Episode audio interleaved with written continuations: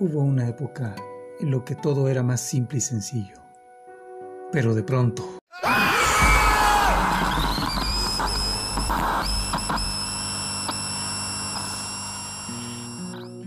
Volvemos al pasado y nos encontramos un mundo inquietante y fantástico, lleno de misterios, relatos imposibles, historias inverosímiles, que nos harán reflexionar sobre todo lo que nos rodea en, a través de lo desconocido del Señor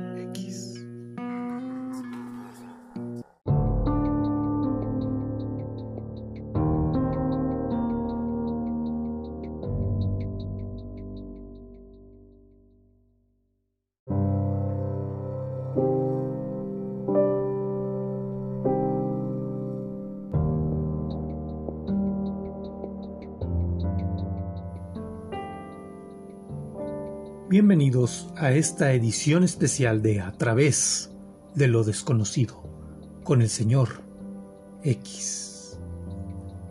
Tomando en consideración los sucesos actuales que involucran la invasión de Rusia a Ucrania, pero siguiendo la línea de este podcast, retomaremos la historia de Rusia en el siglo XIX.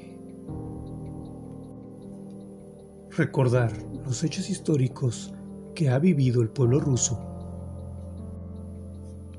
nos permitirá entender la cosmovisión de este pueblo.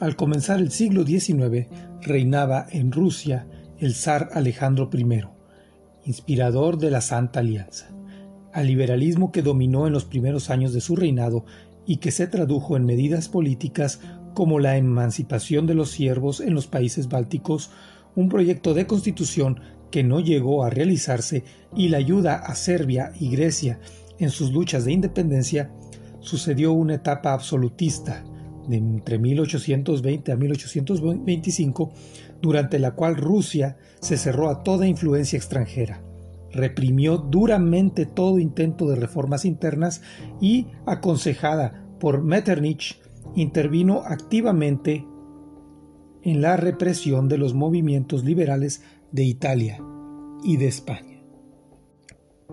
Nicolás I reforzó el absolutismo se opuso duramente a que Rusia viviera experiencias similares a las de las revoluciones europeas del 1830 y 1848 y se vio envuelto en la Guerra de Crimea, que abarcó de 1854 a 1856, originada por los deseos expansionistas de Rusia a costa del imperio turco, que despertaron los temores de Francia y Gran Bretaña.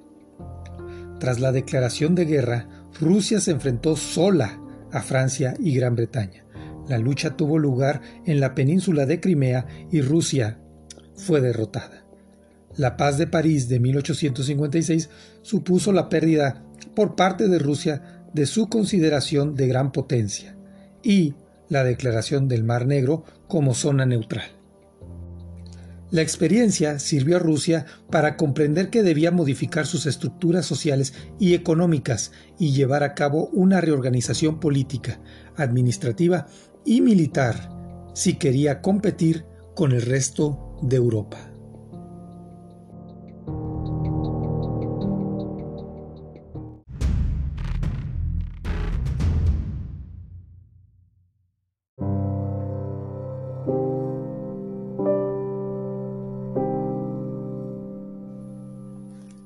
Alejandro II introdujo importantes reformas para modernizar el país. En 1861 decretó la emancipación de los siervos, que supuso la libertad personal para 22 millones de campesinos. En 1864 decretó la igualdad ante la ley y la independencia de los tribunales. En 1874 estableció el servicio militar para toda la población y redujo su prestación de 25 a seis años.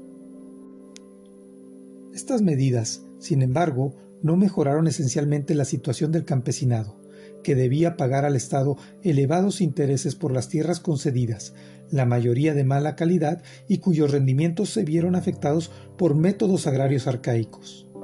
El descontento afectó también a sectores de la nobleza y la burguesía, que crearon el movimiento nihilista, revolucionario y el populismo o socialismo agrario.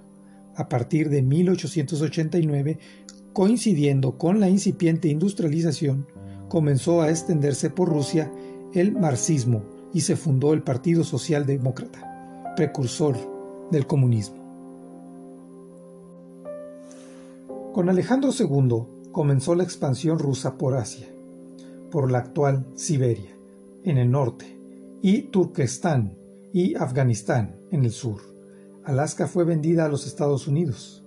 Alejandro II murió en 1881, víctima de un atentado político. Alejandro III anuló muchas de las reformas liberales de su antecesor. Su sucesor, Nicolás II, el último zar de los Romanov, ocupó el trono en un momento de gran desarrollo económico, agrícola e industrial.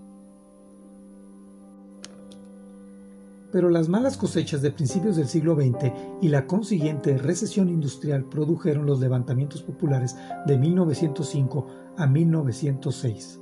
La revolución de 1905 empezó como una manifestación pacífica, que se radicalizó tras abrir fuego al ejército de San Petersburgo en el Domingo Rojo del 22 de enero de 1905. Los revolucionarios lograron una constitución y un parlamento.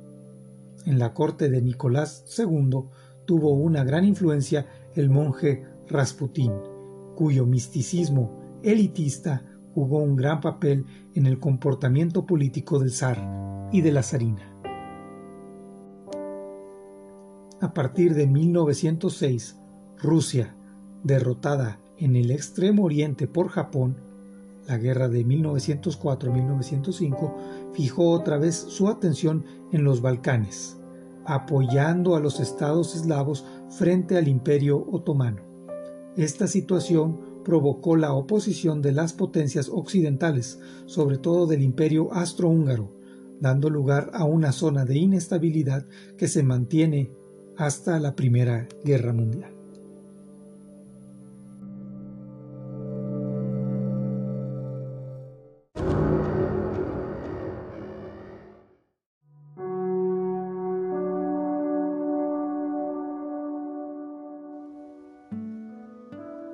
Austria y Rusia seguían enfrentadas por el dominio de los Balcanes. Para Rusia, el dominio de los Balcanes significaba la posibilidad de acceso a un mar sin hielos, a través de los estrechos del Bósforo y de los Dardanelos. Austria, por su parte, temía que la intervención de Rusia en la zona alentara el nacionalismo eslavo, que reclamaba territorios pertenecientes al imperio austrohúngaro. En este contexto se produjeron las guerras balcánicas de 1912 a 1913. En 1912, Bulgaria, Serbia, Grecia y Montenegro formaron la Liga Balcánica y declararon la guerra a Turquía, lo que sería la primera guerra balcánica. Austria favoreció la independencia de Albania, como un nuevo estado tapón que impidiera el acceso de los serbios al Adriático. En junio de 1913 se produjo un nuevo enfrentamiento, la Segunda Guerra Balcánica, entre Serbia y Bulgaria, que se disputaban Macedonia. Bulgaria fue derrotada por una coalición de todos los países vecinos. Junto a Serbia lucharon Grecia, Montenegro y Rumanía. Las consecuencias de las guerras balcánicas no hicieron más que reforzar el clima prebélico Austria perdió fuerza en los Balcanes, dominados por Serbia, que estaba en el área de influencia rusa. Alemania había apoyado a Turquía en las guerras. El nacionalismo eslavo había salido reforzado tras los éxitos de los serbios. El imperio austrohúngaro, apoyado por Alemania, pensaba que era necesario neutralizar a Serbia para impedir el avance de los movimientos nacionalistas. El pretexto llegó pronto el 28 de junio de 1914, el archiduque Francisco Fernando de Austria, heredero del trono austrohúngaro, fue asesinado en Sarajevo, la capital de Bosnia-Herzegovina, que en 1908 había sido incorporada al imperio austriaco. El atentado de Sarajevo supuso el comienzo de la Primera Guerra Mundial.